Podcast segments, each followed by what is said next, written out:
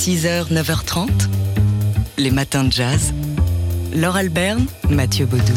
C'est une œuvre euh, contrastée, traversée par des crises de violence qui s'expriment dans une palette de couleurs allant des bleus les plus doux aux rouges et jaunes les plus vifs. C'est une œuvre tourmentée comme l'était son créateur, le peintre Nicolas de Stahl.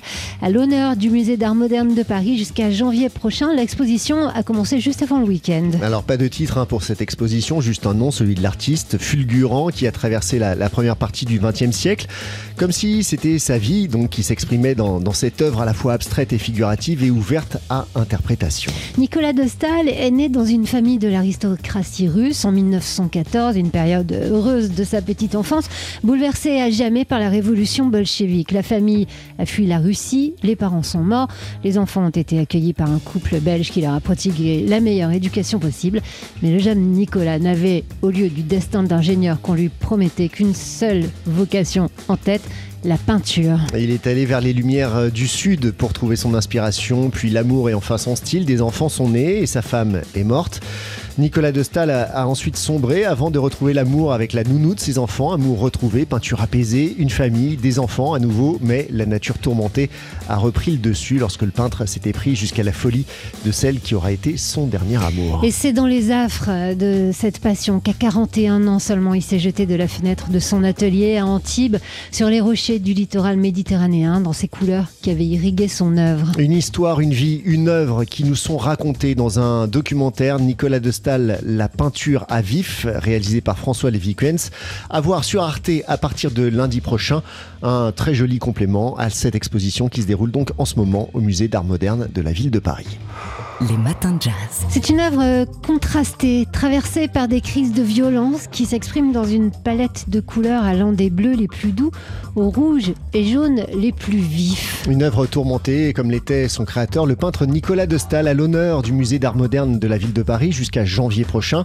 Expo qui vient tout juste de commencer. Alors, pas de titre hein, pour cette exposition, juste un nom, celui de l'artiste fulgurant qui a traversé la première partie du XXe siècle à la vitesse d'une comète, comme si c'était sa vie et seule sa vie qui s'imprimait dans son œuvre, euh, une œuvre à la fois abstraite et figurative et donc ouverte à l'interprétation. Et vous pouvez vous reporter au nouveau numéro du magazine d'art L'œil pour en savoir davantage et, attendre encore euh, une semaine euh, pour regarder le documentaire de François Lévy-Kuens, Nicolas de Stahl, La peinture à vif, diffusé donc lundi prochain sur Arte. Oui, mystère de la programmation. Alors c'est un film où il est brièvement fait mention du goût du peintre pour la musique.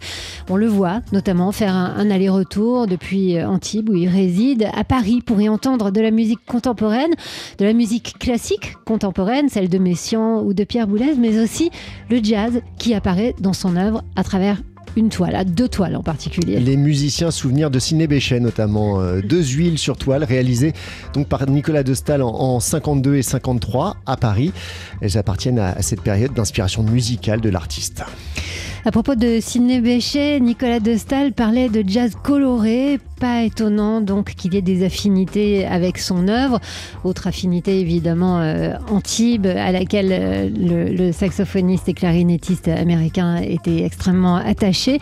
Euh, une exposition donc 200 œuvres, hein, imposition, exposition imposante consacrée à Nicolas de Stahl qui vient tout juste de débuter. C'était juste avant le week-end au musée d'art moderne de Paris. Vous avez jusqu'à janvier pour la voir. Les matins de jazz. Et aujourd'hui, on vous parle d'une BD qui vient de paraître chez Dargo. Harlem, numéro 2 sur une série de 2, euh, la BD du, dessinateur et scénariste Michael. Et c'est donc le retour de Stéphanie Sinclair, cette fougueuse reine de la pègre new-yorkaise. On vous a déjà parlé hein, de cette figure du Harlem des années 20, née en Martinique à la fin du siècle précédent. À l'époque, donc, Harlem vit euh, sous la férule du puissant et violent Dutch Schultz, mais l'intrépide Queenie, c'est son surnom, euh, résistait et régnait sur son domaine grâce à la loterie clandestine qu'elle a mise en place dans une démarche aussi bien lucrative qu'humaniste, puisque cette loterie vise aussi à offrir l'espoir d'une vie meilleure à cette communauté euh, de ce quartier pauvre new-yorkais.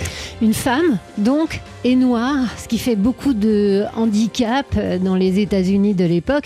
C'est une figure, euh, Stéphanie Sinclair, qui a su se faire respecter, notamment en prenant la parole pour dénoncer les exactions des autorités, ce qui a énervé pas mal de monde autour d'elle. Et c'est ainsi qu'elle a dessiné l'auteur de BD, donc Michael, dans le deuxième tome et dernier de cette mini mini-série qui s'intitule Harlem.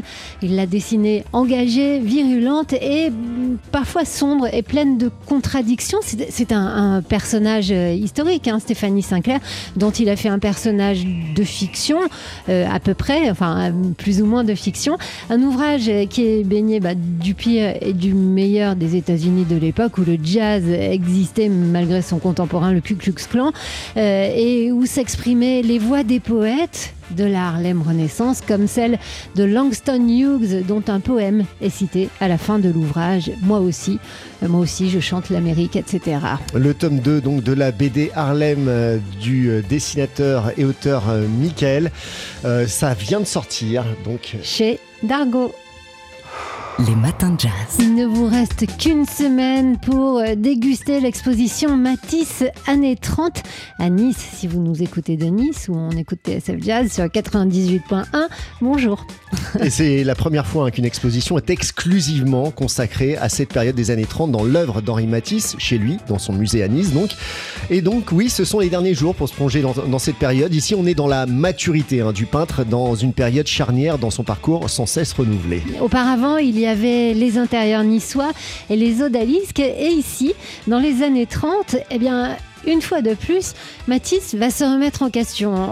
à cette époque, il est déjà reconnu, célèbre, célébré même, et euh, bah, comme d'habitude, il va prendre le risque de l'inconnu. En l'occurrence, l'inconnu, pour lui, euh, va résider dans des dimensions jusque-là inédites, avec la réalisation de la grande composition murale de La Danse, qui est ultra connu aujourd'hui, mais c'était tout nouveau à l'époque. Une composition qu'il a réalisée pour la fondation Barnes euh, à Philadelphie et à laquelle il a consacré trois années au tout début, donc des années 30, 1930 et 1933. Mathis quitte donc euh, le Chevalet pour ce travail à grande échelle et on peut voir euh, des archives photographiques, hein, le voyant, le montrant, dessinant à l'aide d'une grande baguette juchée sur un banc dont la hauteur n'est visiblement pas suffisante pour qu'il puisse atteindre le haut du mur. Elle est, assez marrante d'ailleurs cette photo. Alors les années 30, c'est aussi le moment où le peintre euh, donc fait son premier voyage aux États-Unis, un voyage au cours duquel notamment il est au contact du jazz new-yorkais et ça aussi,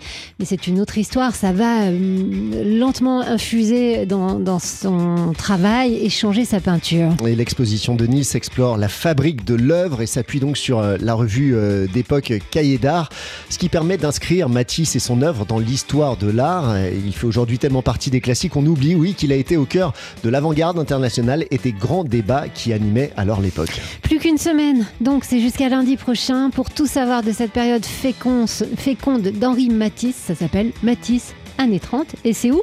Bah, Au musée Matisse de Nice. Les matins de jazz.